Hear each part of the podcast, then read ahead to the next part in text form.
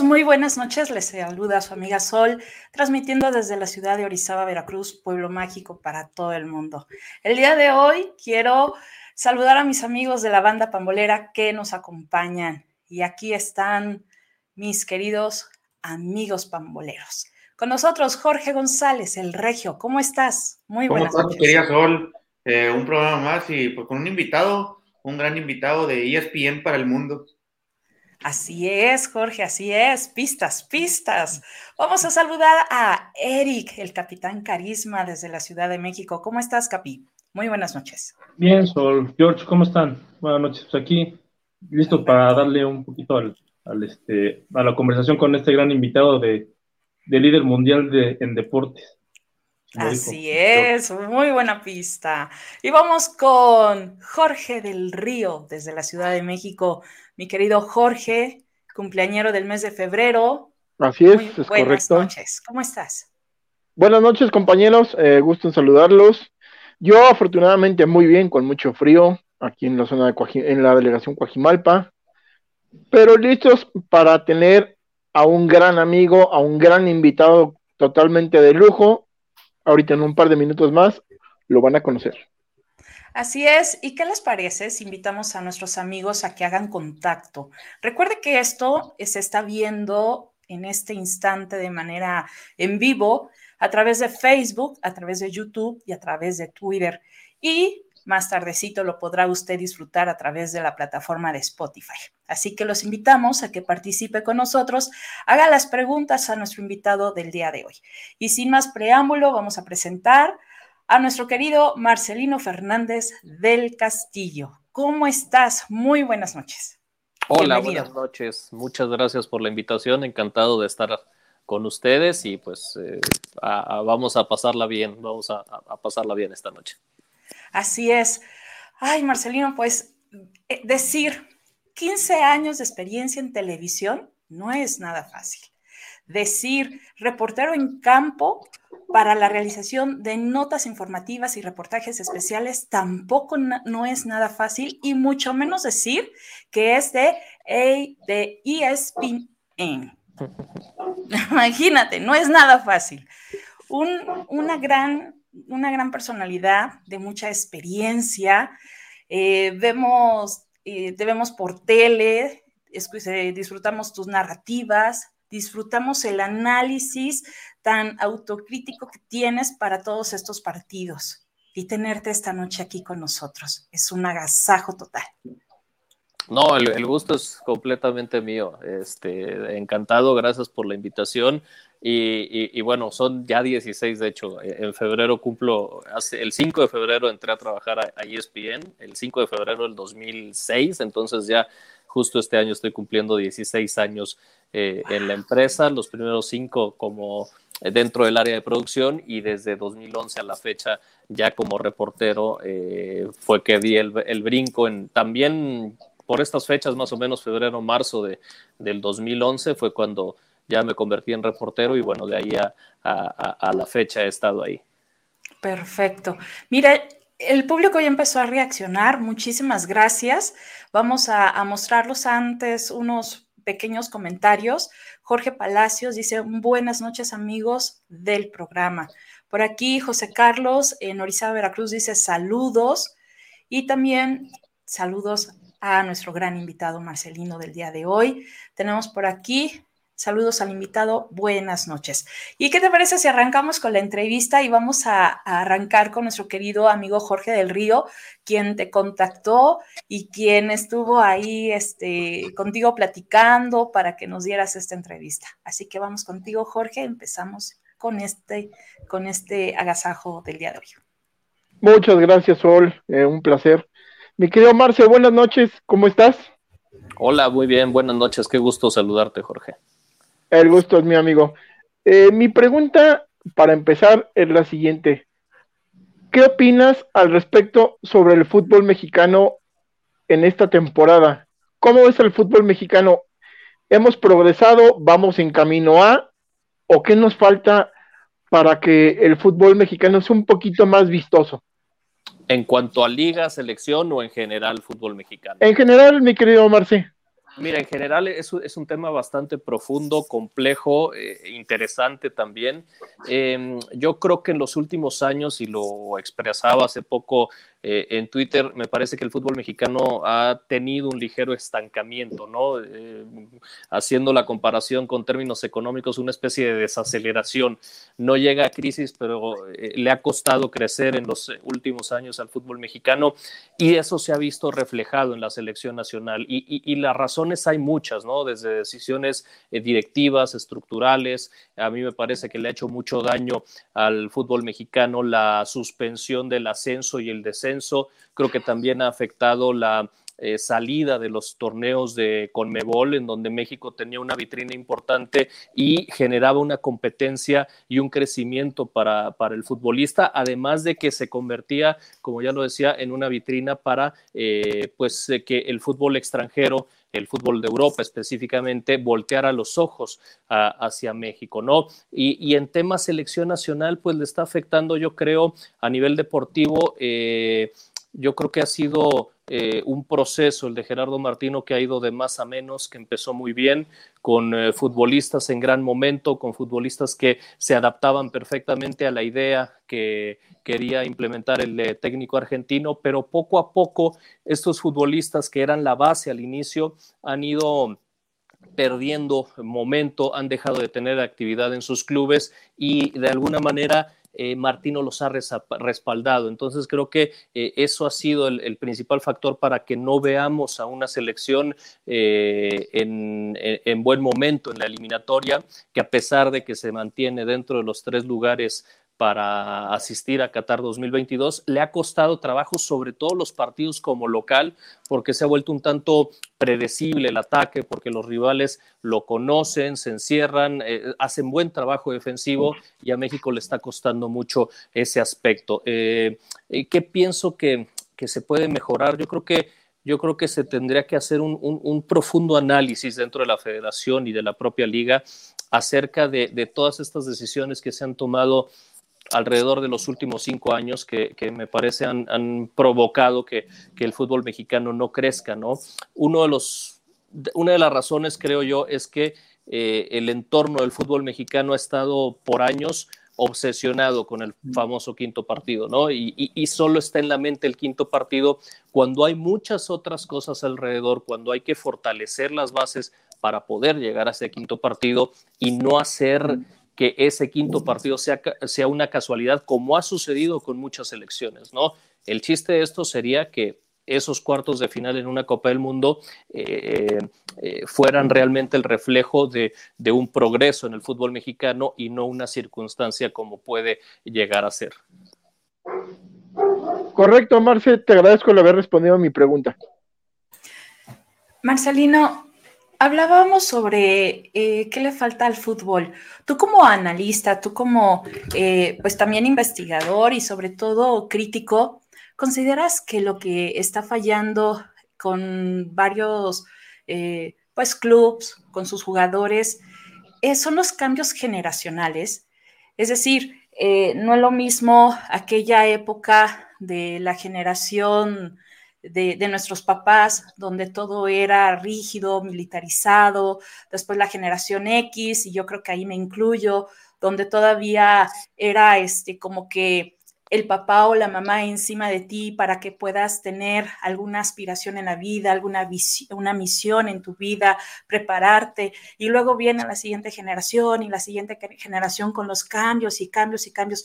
¿Consideras que esto también va muy ligado a los jugadores que conforman los diversos equipos. Por eso vemos ahora eh, partidos o juegos muy, digamos, muy light, muy sin garras, sin ganas de luchar seguramente también ha influido y, ha influido sobre todo en la manera en la que se tiene que planear un entrenamiento, en la manera en la que eh, el entrenador tiene que acercarse a sus jugadores, enseñarles. Antes, eh, como bien lo decías, era un tanto militarizado, ¿no? Y estaba todo muy esquematizado de que eh, en los entrenamientos era primero una parte física en donde no se tocaba el balón, en donde el jugador solo corría, corría, corría, corría y se fortalecía y, ya después venía una parte técnica en donde se tocaba la pelota o una parte táctica, eh, pero conforme ha ido evolucionando, se ha tenido que adaptar todo esto. El, fútbol ha tenido que evolucionar, obviamente, sus métodos de entrenamiento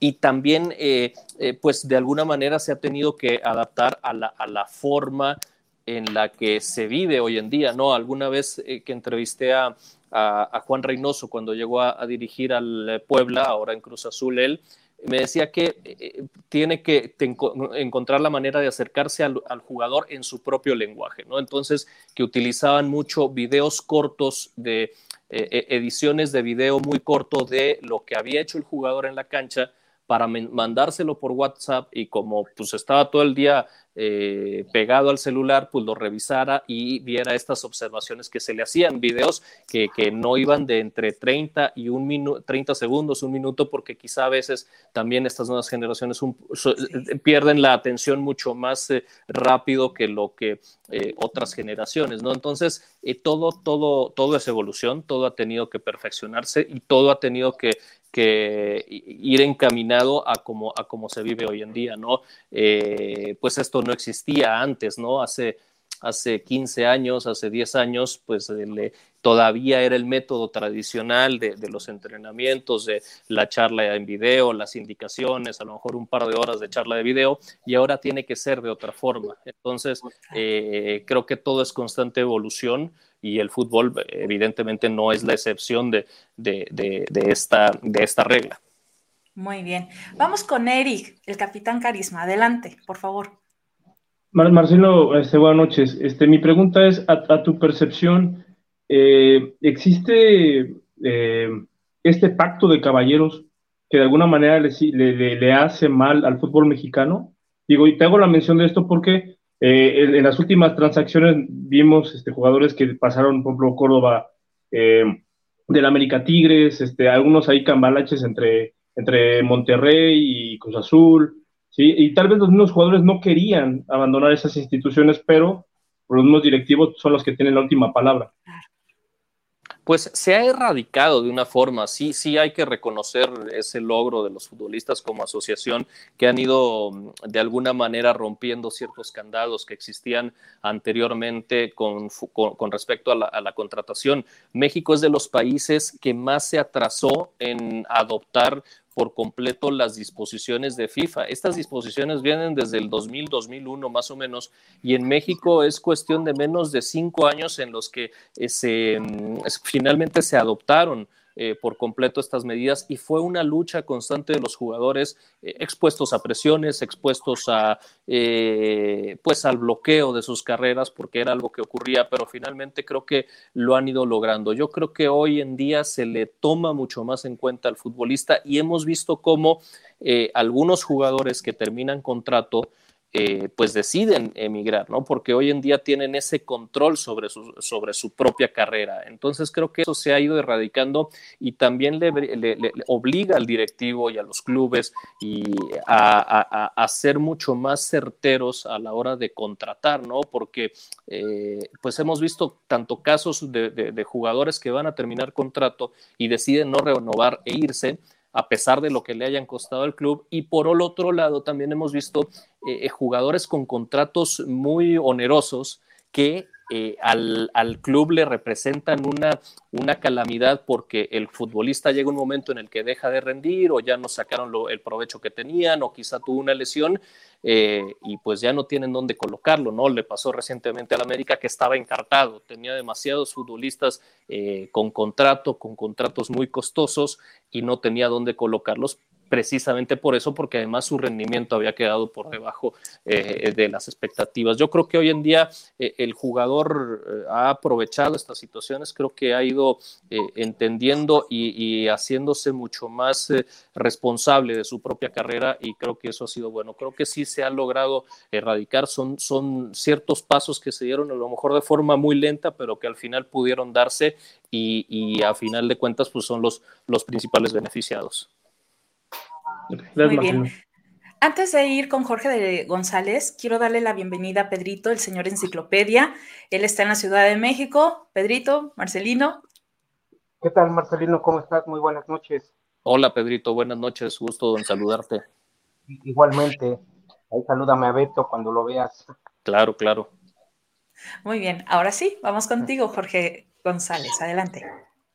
¿Cómo estás, Marcelino? Yo mm, justo, justo iba a eso, lo último que, que mencionas del, del modelo de negocio de, de, algunos equipos o, o más bien de, de, lo que se está viviendo. ¿Crees tú que ese sea un factor en el que muchos de los jugadores, por ejemplo, vemos jugadores que, que no rinden en algunos equipos? Eh, ¿Crees que sea el tema de, por ejemplo, no sé, Tigres, Rayados? Hay un, hoy lo de Rayados, lo que pasa con con ellos en el Mundial de Clubes, lo de Javier Aguirre, ¿crees, crees que sea más el, el, el ah, me conformo con, con, una buena paga y, y, no, y no le echo ganas al, a la hora de, de, de rendir en el partido o, o, crees que pase más por, por tema de que, de que no se adaptan bien a, a sus clubes?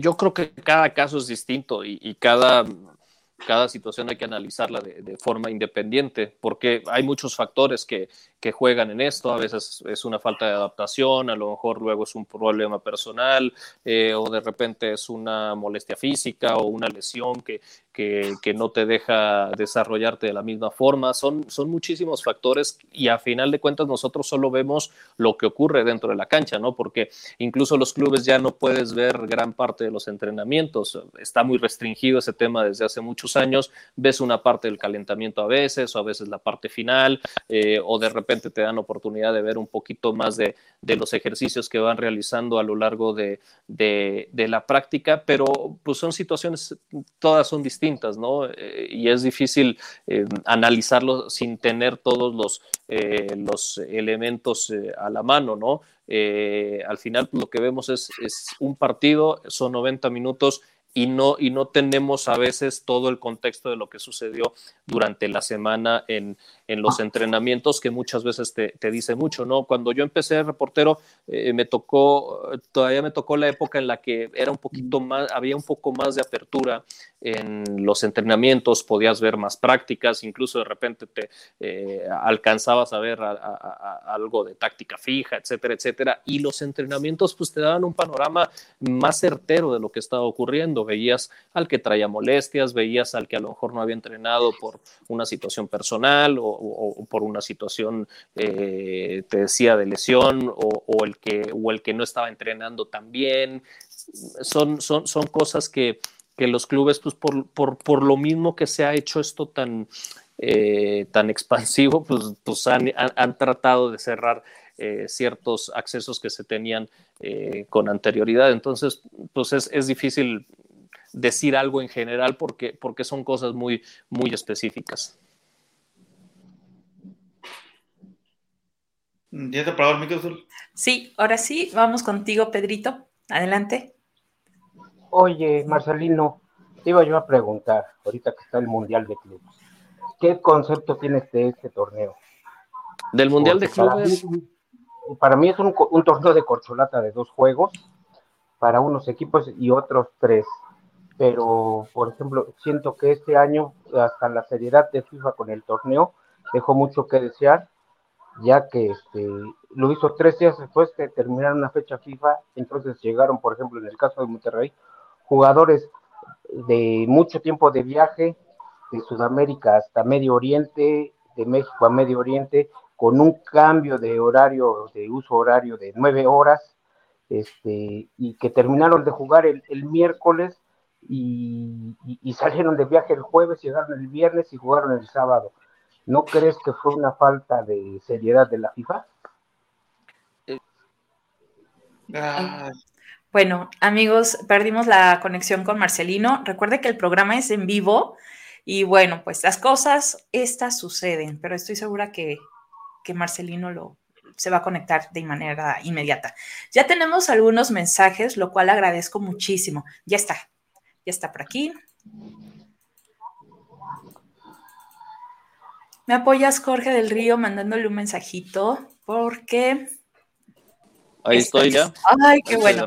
No te preocupes, estas cosas suceden. No podemos tener, vaya, control absoluto del internet ni de la luz.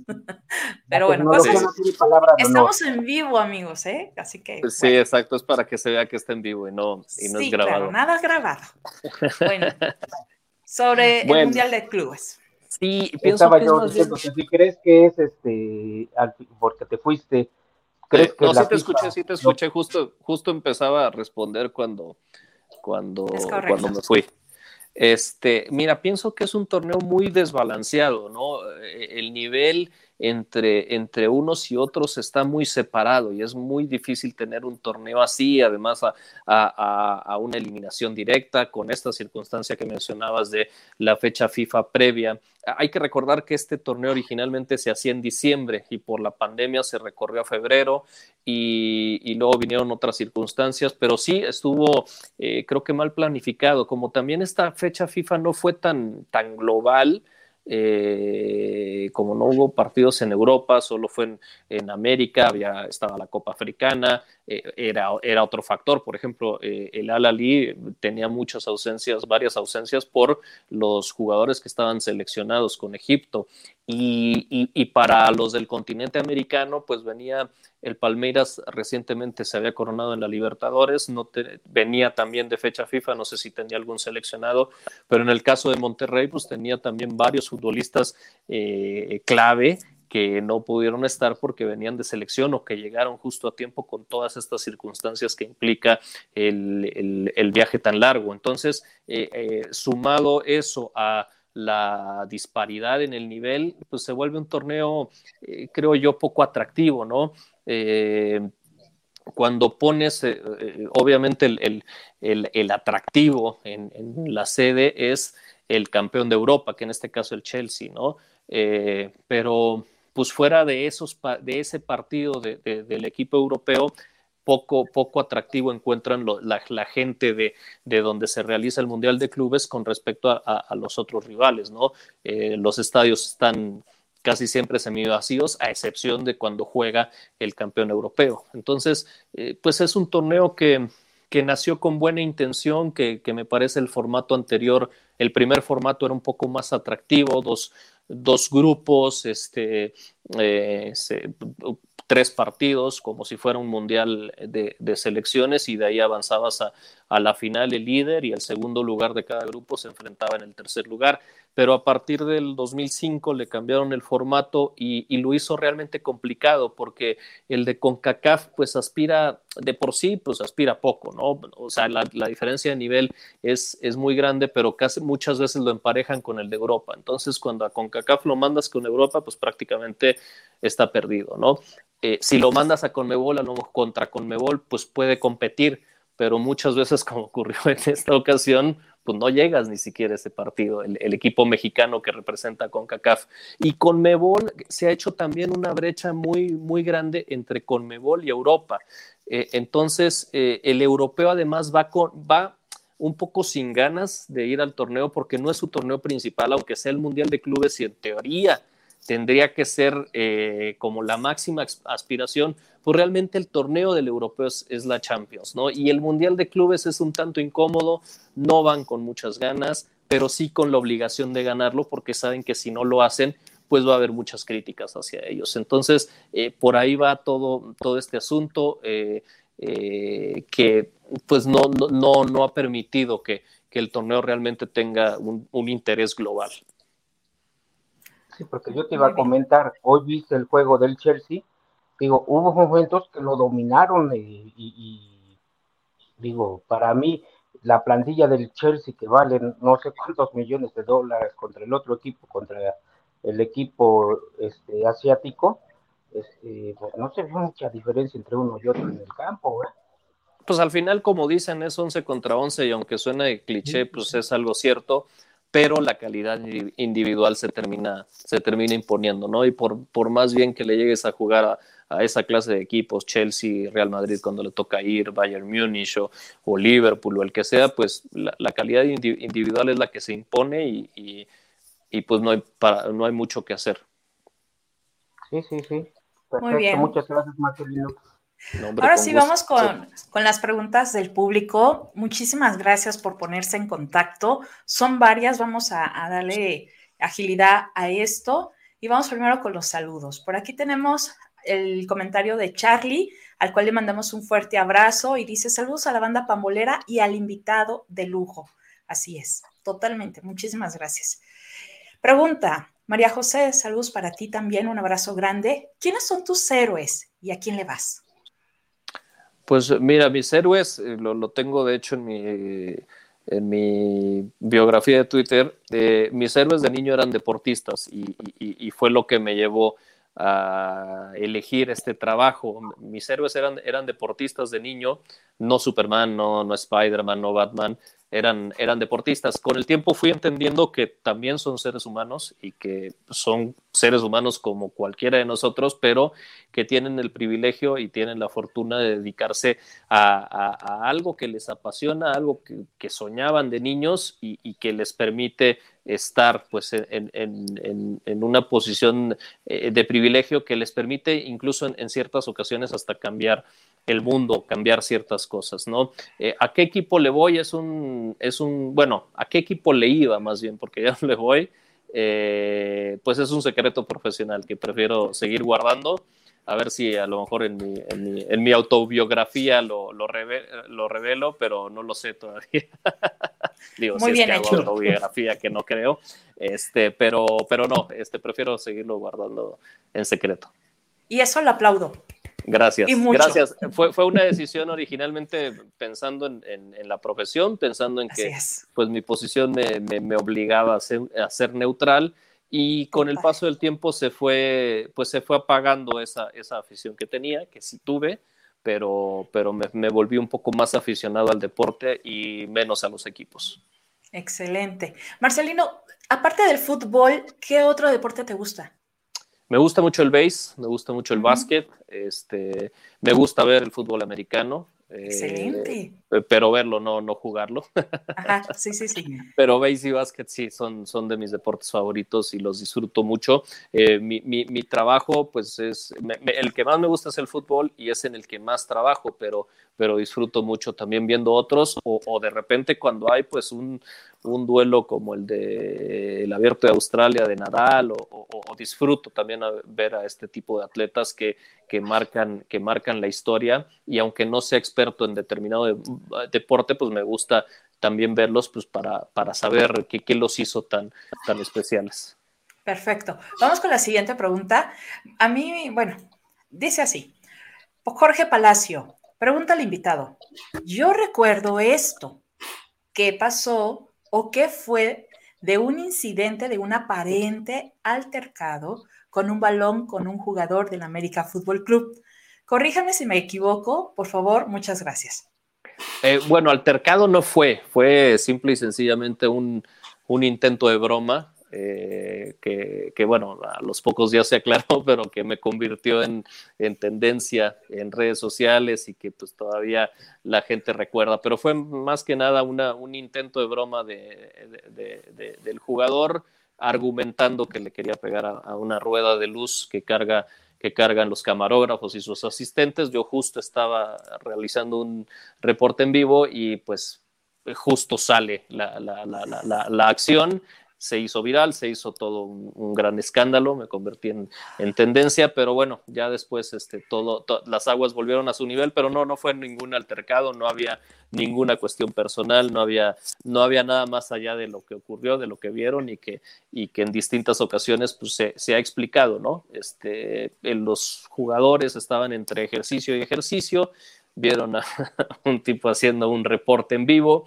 eh, y pues tiraron una pelota, ¿no? La, la, pelota, eh, según, según este, la versión que me dio Darwin Quintero en aquella ocasión, iba con la intención de pegarle a, a, a la rueda de luz para, para, rebotar y emparejar la luz, pero, pero bueno, ahí quedó y ya, ya de hecho ya pasaron cuatro años de aquel incidente, pero no, no llegó a ser ni altercado ni, ni nada más. Fue nada más eh, un suceso del momento que, que por, por casualidad eh, fue captado eh, en la cámara, captado en vivo y donde se, se, apreciaba quién, quién había sido el autor de dicho acto. Perfecto. Jorge Palacio, ahí está ya el chisme verídico, ¿ok? Bueno, por aquí dice Mar Salvador Cruz. Marcelino, buenas noches. Preguntarte, si se busca modificar el formato de competencia de la liga y cuándo llegará el anhelado ascenso. Uy, buena pregunta. Pues a mí me encantaría al menos que se quitara el repechaje, que, volviéramos a la liga como, como era antes, ocho directos y, bueno, ahí compitan, gánense, etcétera. Eh, creo que se abrió demasiado la posibilidad y, y, eso también le ha, le ha bajado la calidad al torneo regular. En las últimas jornadas eh, se, se, vuelven apretadas, lo cual era tradicional en México, pero eh, antes teníamos más o menos medio torneo ya con equipos con urgencia que, estaban obligados a ganar y por lo tanto ofrecían un poquito mejor eh, espectáculo. Ahora son las últimas tres fechas cuando ya eh, de a tiro hay unos que están casi eh, desahuciados y, tratan de revivir como ocurrió con Pumas el, torneo pasado. Yo volvería a la liguilla tradicional y el ascenso y descenso, vuelve el ascenso, o sea, el ascenso está proyectado para regresar dentro de un año si se dan ciertas condiciones. Eh, si, si, hay cuatro equipos certificados, hay varias cuestiones que, se tienen que dar para que el próximo año pueda existir ascenso. Sin embargo, no se ha hablado de descenso.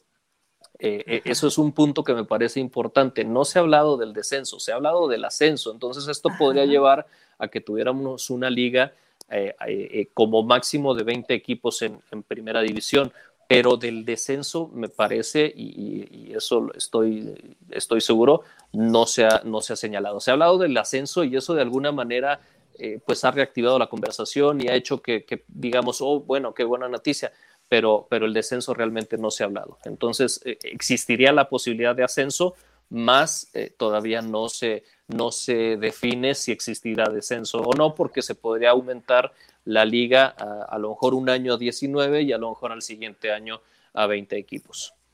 Y sería más competitivo, ¿no? Voy contigo, Pedrito, adelante, tu comentario. Oye, eh, Marcelino, lo, hablas tú del, repechaje, pero yo pienso que el repechaje ahorita es más bien porque pues, se las vieron muy duros los equipos. Sí, sí, sí. Este, y, y, les están dando chance de, pues con las primas este, que le están las, las, cadenas televisivas, este, la poca afluencia que van a los estadios, recuperarse un poquito las ventas y todo esto que hay dentro de los estadios y todo eso. Yo creo que espero yo que se termine el, repechaje a fin de este torneo y que comience ya sin repechaje el, el, el año calendario de, de fútbol de, del 2022-2023 pero si seguimos con pandemia, yo me imagino que va a seguir el repechaje porque es una pequeña ayuda a los equipos que están involucrados en el fútbol, ¿no? Sí, de acuerdo, esa fue la idea original eh, por la que surgió. Se mantuvo 2021, se mantuvo para 21-22 y ya está confirmado para 22-23, ¿no? Entonces, eh, pues lo que en algún momento era una medida como para sanear un poquito las finanzas ya se ha quedado. Entiendo que todavía los equipos no se han recuperado eh, completamente, pero también espero que eh, eventualmente lo, lo eliminen porque, porque sí le ha, le ha dado un bajón de nivel a, la, liga, ¿no? Si de por sí con el, con el no descenso pues ya le dieron un golpe con el repechaje, abriendo la posibilidad a 12 de 18 equipos, pues eh, durante gran parte del torneo vemos partidos como en el torneo anterior eh, de, muy baja calidad. Creo que este estado de mucho mejor nivel que el anterior, pero, el, torneo pasado sí, sí yo creo que eh, si no el peor que me ha tocado ver, sí de los peores que recuerdo. Muy bien, por aquí tenemos saludos a Vero Villafuerte. Verito, un abrazo para ti. Buenas noches, banda e invitado de lujo. Ella está en Guadalajara. Y por aquí tenemos también a Fernando Barruelas, seguidor nuevo. Gracias, bienvenido Fernando. Y Salvador Cruz, la tecnología está ayudando al deporte. Y esto me lleva también a aumentarle algo más, Marcelino. ¿El bar? ¿Qué onda con el bar? ¿Bueno, malo? El bar es bueno, es una buena herramienta, es una, es una buena medida. El problema es cómo utilizarlo que, seguimos a, tantos años de que se implementó, eh, seguimos sin saber en qué situaciones sí, en qué situaciones no, cómo eh, bajo qué circunstancias se corrige, bajo qué circunstancias no. Yo creo que el gran ejemplo de cómo se debe manejar la tecnología y la repetición eh, en un deporte profesional es lo que hace la NFL, ¿no? Hay una, hay una marcación sobre el terreno de juego, si hay una duda o si, si hay un reto por parte del equipo afectado, se va a revisar. Si hay una toma contundente que revierta la, decisión tomada en el campo, pues se revierte. Si no hay una toma contundente, si queda lugar a dudas de si es, no es, se queda lo del campo. Y el problema con el VAR es que eh, pues muchas veces no ocurre eso, ¿no? Se está buscando eh, como una aguja en un pajar, se está buscando la falta que originó la jugada y si hay un ligero empujoncito o un jaloncito en media cancha, este, se señala. Yo creo que ese ha sido el problema, que se ha abusado de, esta herramienta y ha hecho al, árbitro dependiente de la herramienta. Eh, entonces, pues prácticamente están pitando eh, pues para ir a revisar, ¿no? Y como pues los goles eh, se revisan, ¿no? Hay ciertas jugadas muy específicas que se revisan, pero el problema es que luego van a revisar, todos los goles se revisan, ¿no? Pero entonces se revisa hasta el origen de la jugada. Entonces encuentran una falta en media cancha que a veces no es tan clara, pero revierten el gol, pues porque porque la jugada va, va, viciada de inicio, como, como dicen, ¿no? Pero eh, las jugadas en media cancha pues no son revisables, ¿no? Hay jugadas que no son revisables, pero que cuando cae un gol se vuelven revisables. O luego sucede también que eh, en algún momento se rompe la jugada y ya no es. Por ejemplo, vamos a suponer, voy a poner un ejemplo. Hay una, eh, hay una jugada en media cancha, un equipo roba la pelota, de ahí se la lleva hasta el área. Si es gol, la jugada se revisa y van hasta media cancha y ven, ah, fue falta. Ok, se revierte el gol pero si esa misma jugada termina en tiro de esquina, pues ya es otra jugada. Y entonces de esta manera ya no se revisa en media cancha, pero quizá va a caer un gol en ese tiro de esquina y la jugada ya venía viciada. Entonces, ese es, ese es el principal problema, ¿no? Que, que, no se han establecido límites y no se han establecido y no son claros los criterios para eh, ratificar o rectificar una decisión. Y, de la liga y de la comisión de arbitraje dicen que todo está muy bonito, que todo está muy bien, que todo se utiliza a la perfección, pero pues eh, en la realidad vemos otra cosa, ¿no? Entonces, eh, para mí es una gran herramienta, para mí tiene que utilizarse, tiene que mantenerse, pero también se, le tiene que encontrar la manera de hacerla mucho más útil y pues eh, mucho menos invasiva como ha sido hasta ahora. Así es. Por aquí eh, dice Alo, buenas noches, banda pambolera, buenas noches para ti. Salvador Cruz, ¿hacia dónde va la liga y el fútbol femenil en México? Eh, el fútbol femenil va por muy buen camino, va dando pasos muy sólidos. Creo que está justo en ese momento ascendente, justo en ese momento de, de, convertirse en, una liga muy eh, fuerte eh, dentro de, las ligas femeniles. Ya se está volteando a ver de otros países hacia México, ya hay jugadoras extranjeras, eh, incluso la liga mexicana está exportando jugadoras. Yo creo que es un gran momento, yo creo que es justo hoy que estamos empezando a ver los, los frutos de la siembra que se hizo con el inicio de la liga en el 2017 y, los años anteriores con selección nacional y esta lucha que, tuvieron las mujeres constantemente de eh, pedir y de pugnar por una, por una liga femenil que, hoy es una realidad y que hoy estamos viendo se está haciendo muy sólida y, que me parece eh, eh, va por muy buen camino. Yo creo que que va hacia, hacia ser una liga, eh, no, quiero aventurarme a decir de las más importantes a nivel mundial, pero, pero sí a nivel continente y sí una liga eh, respetada que también va a, generar un beneficio hacia, hacia selección nacional por, las, por la formación de jugadoras, por la eh, competencia a la que están expuestas, algo que anteriormente no se tenía en México. Así es. Y tenemos el saludo de Ale Vázquez. Saludos desde Veracruz. Saludos y abrazos para ti, mi querida Ale. Y vamos con Jorge del Río. Adelante, Jorge. Ahorita que hablabas, mi querido Marce, de la Liga Femenil del Fútbol Mexicano, ahí tenemos eh, una amiga en común, Alejandra, Alejandra Curi, mejor conocida como La Güera. Ella es la creadora de la Liga Femenil. Es una gran amiga mía que conozco hace muchos años de la Universidad Iberoamericana de Santa Fe, la cual creó esta hermosa liga. Y la exportación más reciente del fútbol mexicano al fútbol europeo es la exportera de Cholos, que ahora resguarda la portería del Sevilla femenil. Ya también se vio el caso de Charlín Corral eh, jugando en el Atlético de Madrid femenil. Eh, el otro caso, hay otra jugada en el Pachuca que estaba igual allá en el, en el fútbol español, en el femenil, directamente en el Villarreal.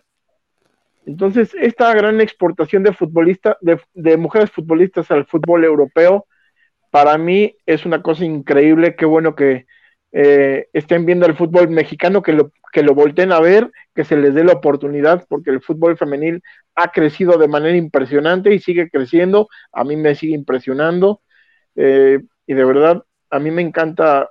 he podido ver partidos, lo cual a mí me gusta mucho ver este tipo de partidos. Conozco a la, creadora de esta maravilla. Marce, pero para ti, ¿crees que el fútbol mexicano eh, lo, lo voltean a ver mucho más allá del fútbol europeo? Me, refiero al fútbol sudamericano.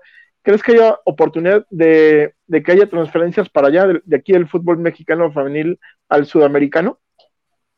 Eh, eh, recientemente hubo, creo que una, una, jugadora mexicana iba a Argentina, no, no, no se me fue ahorita el, el, el, nombre, pero recientemente vi que, que iba a ir a, a, Argentina.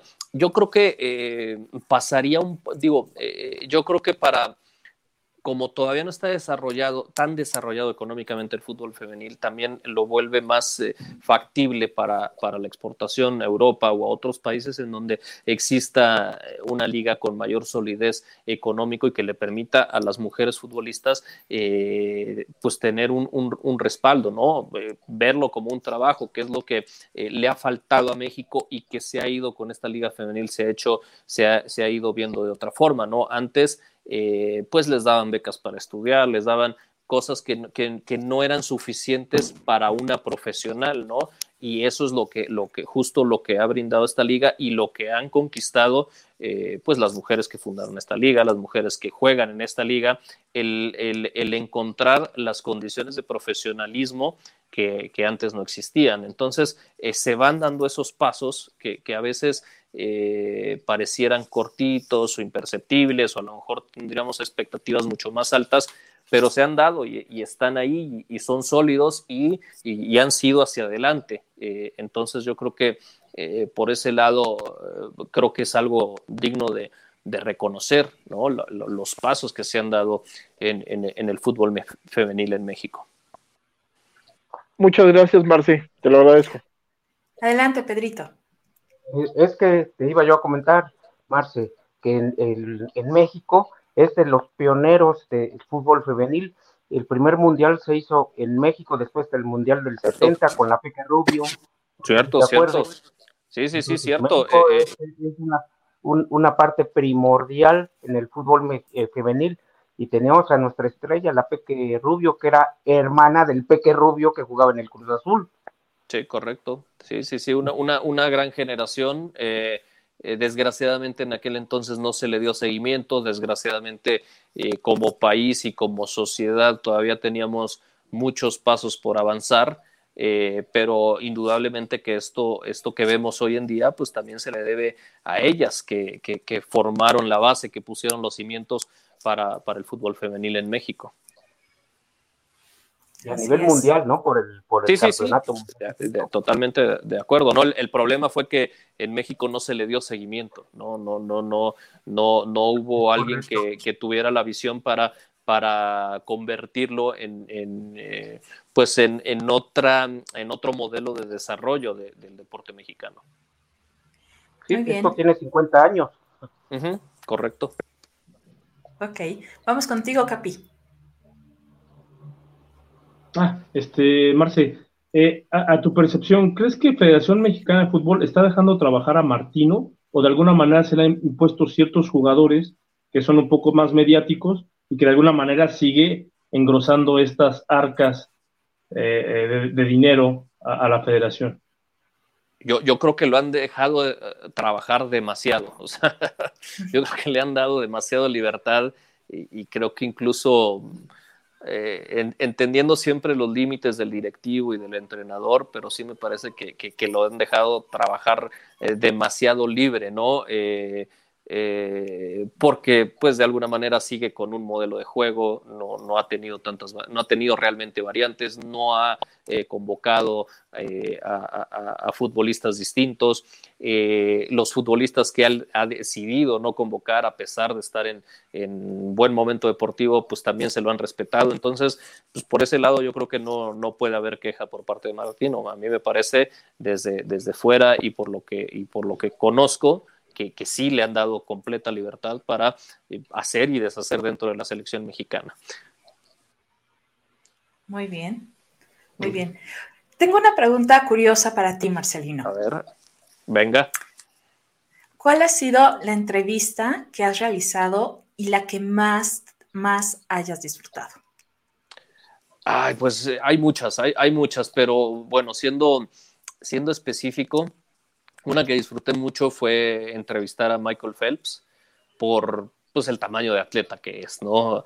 Eh, ¿Cuándo iba a tener yo la oportunidad de eh, entrevistar a, un atleta de esa categoría, de esa, eh, de esa historia, el máximo ganador de medallas olímpicas? Fue algo impresionante que, que atesoro, que realmente disfruté mucho por pues por el personaje, porque además era, era un tiempo muy corto el que iba a durar la entrevista y tenía que planificarla bien para, para que se le pudiera sacar el mayor provecho posible.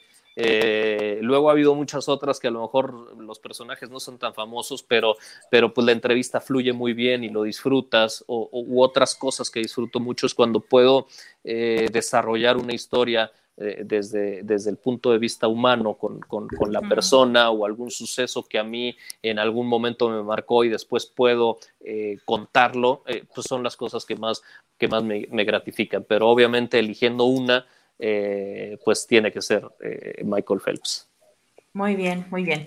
Y bueno, otra pregunta curiosa. A ver. ¿Algún, ¿Alguna anécdota que hayas tenido de algún incidente que te haya ocurrido en alguna transmisión en vivo. ¿Recuerdas algo y cómo saliste avante? Pues eh, sí, eh, eh, la televisión en vivo es pues es retadora y es, lo vimos hace rato, ¿no? esto es internet en vivo, pero de igual manera lo sufrimos porque de pronto pues, el internet se va o, la luz o, o, cualquier cosa o la señal baja.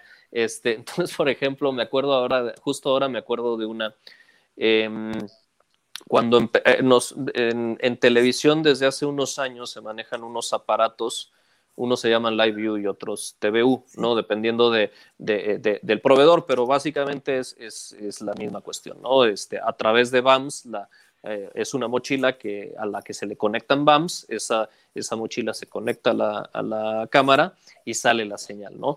Pero pues dependes ahí obviamente de la calidad de la señal, de, las BAMs, este, luego eh, unas las pones de una compañía y otras las pones de otra como para eh, pues respaldarte en caso de que unas no funcionen, ¿no? Eh, pero de pronto estás en lugares que no hay muy buena señal y se le podía modificar el, el retraso, el delay que, que ibas a tener, ¿no? Entonces, eh, eh, pues eh, para a mayor calidad era mayor retraso, ¿no? Si tú querías la calidad como si estuvieras casi casi en satélite, pues tenía que ser un, un, delay prolongado, que eso era, lo utilizabas generalmente cuando ibas a mandar una buena cantidad de material y que no ibas en vivo. Entonces, pues ahí eran como 40 segundos de, de delay. Cuando le bajabas la calidad, pues el delay podía ser más corto y era cuando lo utilizabas en vivo y tenías que evaluar si valía la pena porque la, la, imagen se te podía congelar o podías tener problema. El caso es que a mí una vez me pasó que íbamos en vivo, pero no hicieron el ajuste de, no se hizo el ajuste de, del delay. Entonces, eh, pues yo estaba como con 40 segundos de delay. Entonces, pues ahí me mandaban a mí, vamos con Marcelino, y yo estaba así, como si estuviera escuchando, yo estaba escuchando el programa pues mucho más, con mucho, con mucho retraso, ¿no? Entonces, pues, eh, o, pasó, me pasó también una similar en Toluca, que incluso se hizo un poco viral, porque yo empiezo, eh, como estaba justo eh, por empezar el evento y al, mismo tiempo estaba en vivo, eh, yo empiezo a voltear este, pues para ver qué estaba sucediendo en, en, eh, en, el evento, si ya había iniciado, ¿no? Mientras escuchaba y yo decía, ah, ok, todavía no me mandan, entonces quiere decir que todavía no, no voy en vivo, pero resulta que ya estaba en vivo, ya me habían tomado la cámara, pero por este desajuste, por este retraso, pues, pues yo quedaba ahí eh, expuesto.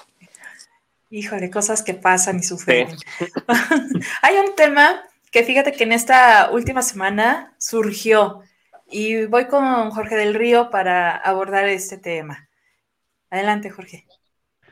Mi querido Marce, ahorita recientemente se habló de, se, habla del Necaxa por el cese de su director técnico y llega un nuevo jefe al mando a, intentar enderezar el barco, como lo es el gran Jimmy Lozano. Eh, ¿Qué opinas del Jimmy Lozano en cuanto al ser humano y en cuanto a, tomar las riendas, perdón, del club Necaxa? ¿Va a ser buen técnico o crees que pudieron haber esperado algo mejor? Yo te, puedo dar mi, primero mi opinión sobre, sobre Jaime Lozano como persona. Lo he tratado en muchas ocasiones y es una excelente persona, es un excelente ser humano, es, eh, es además un tipo muy profesional. Eh, que, bueno, todas estas cualidades luego no, no te garantizan el éxito eh, en un equipo de fútbol, pero la base, la estructura como persona, él, es, él, es un, él es un tipazo, es, un, es una gran persona, es un gran profesional, es un apasionado de su trabajo eh, y creo que es, para Necaxa es una gran opción. No sé si Necaxa sea una buena opción para él, porque también ahí tienes que evaluar la calidad del plantel, la situación del equipo, y lo cierto es que bajo este proyecto Necaxa no ha podido arrancar, ¿no? Guede dirigió 10 partidos, entró en su, de, de, eh, al relevo de Guillermo Vázquez el torneo pasado. Guillermo Vázquez, a su vez, había entrado al relevo de Luis Alfonso Sosa. Luis Alfonso Sosa, no, perdón, del profe Cruz. Eh, el, profe Cruz, a su vez, había entrado en lugar de, de Luis Alfonso Sosa. Entonces, cuando te vas yendo tan atrás, pues te das cuenta que a lo mejor la culpa no ha sido de los entrenadores, sino de, la propia estructura del club o de el plantel con el que han el, plantel es, es, el ejército, es, el armamento, es, son las armas que le das a tu entrenador. Y si no tienes buen plantel, pues ni el mejor entrenador puede eh, conseguir algo, ¿no? Entonces, eh, de pronto, eh, las expectativas por, por un hombre como entrenador, pues son altas porque además Jaime Lozano viene de eh, pues una gran gestión al frente de la selección mexicana que culminó con la medalla de bronce en, en Tokio, pero pues también es cierto que ahí él elegía a los jugadores que se adecuaban a lo que él pretendía dentro del campo y en un club él tiene que llegar a adaptarse más en un club cuando entra de relevo, es un, es un plantel que él no armó, que él no eligió, que él no planeó, entonces eh, pues sí es una situación muy compleja. Yo creo, eh, a, decir verdad, que para Necaxa es una gran contratación, pero no sé si para, para, para Jaime Lozano haya sido la mejor decisión. Veremos con el tiempo. Y además con la salida de su jugador más activo, ¿no? Que, fue, que ahorita fue transferido al América, Sendejas. Sí, sí, sí, o sea, en Necaxa se ha convertido en el, en el, en el, en el pasado cercano en, un equipo vendedor y, tuvo durante una época muy buen ojo para contratar jugadores a, buen precio y después venderlos eh, a, mucho, a, mucho más caros. Entonces, eh, pero pues la fórmula de pronto se gastó y ya no eligieron también porque esto también es de, es como un juego de, de, la fortuna, ¿no? Un día te sale y al día siguiente no, y si, y si no estableces un proyecto se vuelve mucho más complicado. Correcto, Marce, gracias. Fíjate, este, regresándonos un poquito, Marcelino, ya habíamos hablado sobre lo que es la selección mexicana rumbo al mundial, pero bueno, por aquí hay una inquietud de Fernando Barruelas. Dice, me cuesta mucho creer que en todo el territorio nacional no haya talento suficiente para destacar en competencias como en mundiales. Selección nacional. ¿Qué sucede? En todos los mundiales siempre es mencionar, jugaron como nunca y perdieron como siempre. Eso es un cliché también, eso de jugar un como, eso es de, los clichés con los que menos estoy de acuerdo, pero bueno, eh, sería eh, eh, desviarnos un poquito del tema.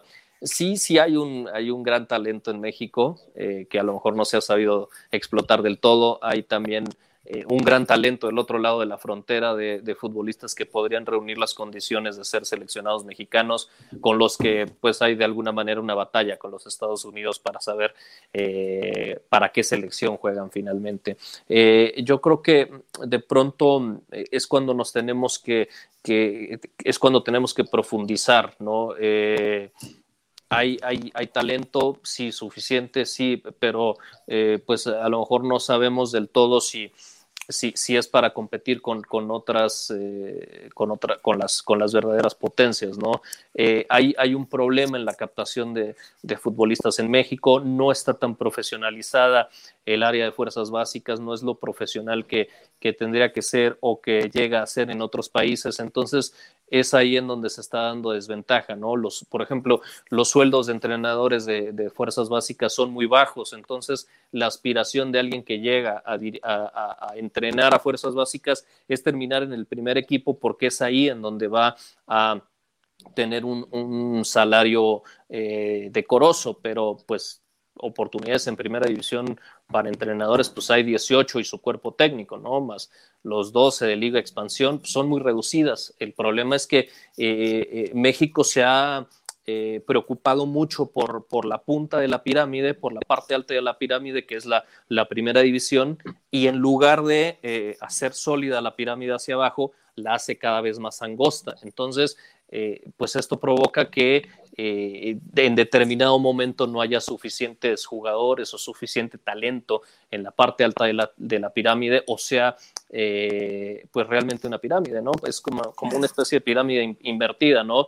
Eh, queremos partir de, de, bases muy, muy endebles para tener un, un fútbol de alto rendimiento de, al nivel de los mejores del mundo y, y, pues no es así, ¿no? De pronto hay que tendríamos que, asomarnos bien a lo que hacen en otros países, pues para, para, para entender por qué no están funcionando las cosas acá.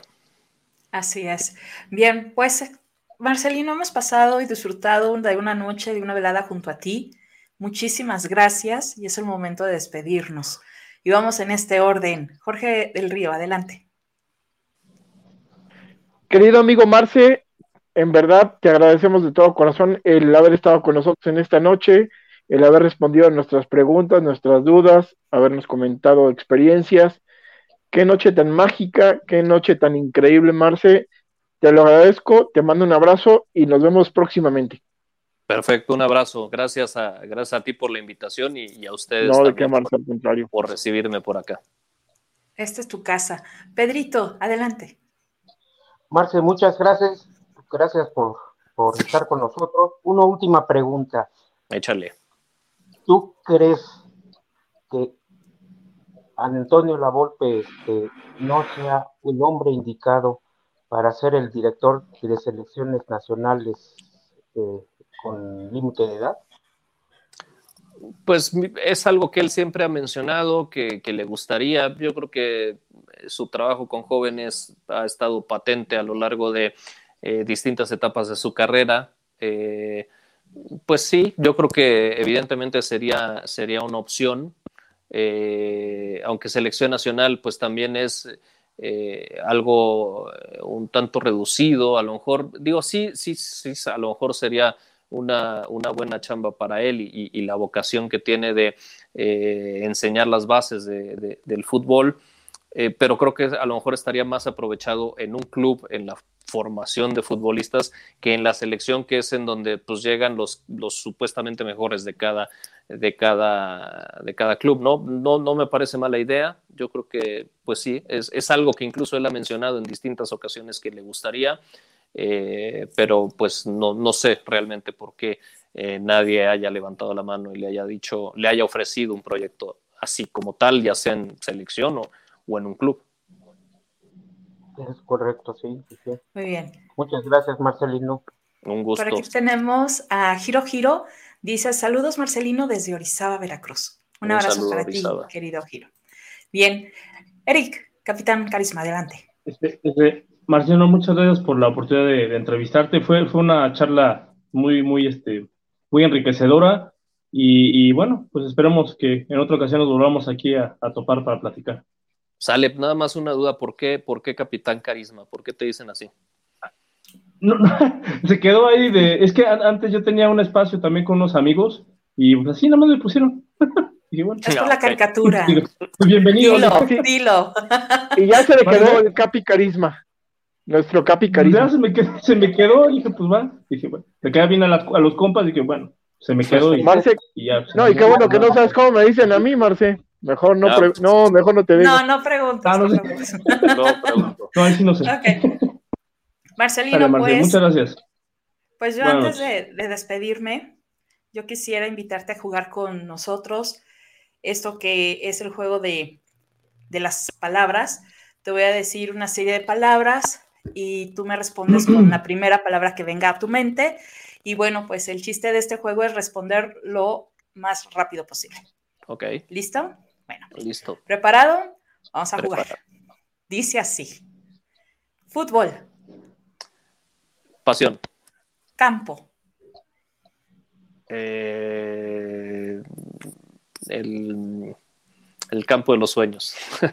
micrófono, Micrófono, responsabilidad. entrevista, Pasión también. noticiero, Necesario. Familia, Lo máximo. playa, Vacaciones. bosque, Tranquilidad. tuca, Tuca. Gran entrenador. piojo, Eh, gran personaje. ligini, Gran formador. Qatar, Qatar. Incierto.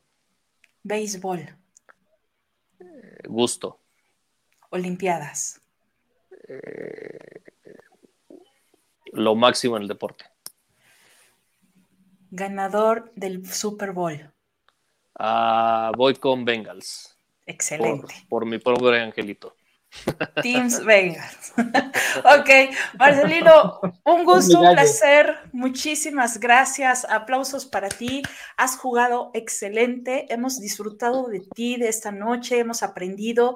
Gracias por permitirnos conocer al ser humano que es Marcelino, al profesional y sobre todo aprender de ti. No, hombre, encantado. Muchísimas gracias. Gracias a ustedes. Gracias, a Marce. ustedes.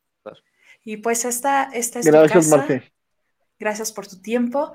Y bueno, pues amigos, ahí lo tienen. Él es Marcelino Fernández del Castillo. Esta noche nos ha acompañado con la banda Pambolera. Y bueno, muchísimas gracias también a usted que hace posible esto, por sus preguntas y también por sus palabras. Gracias por participar.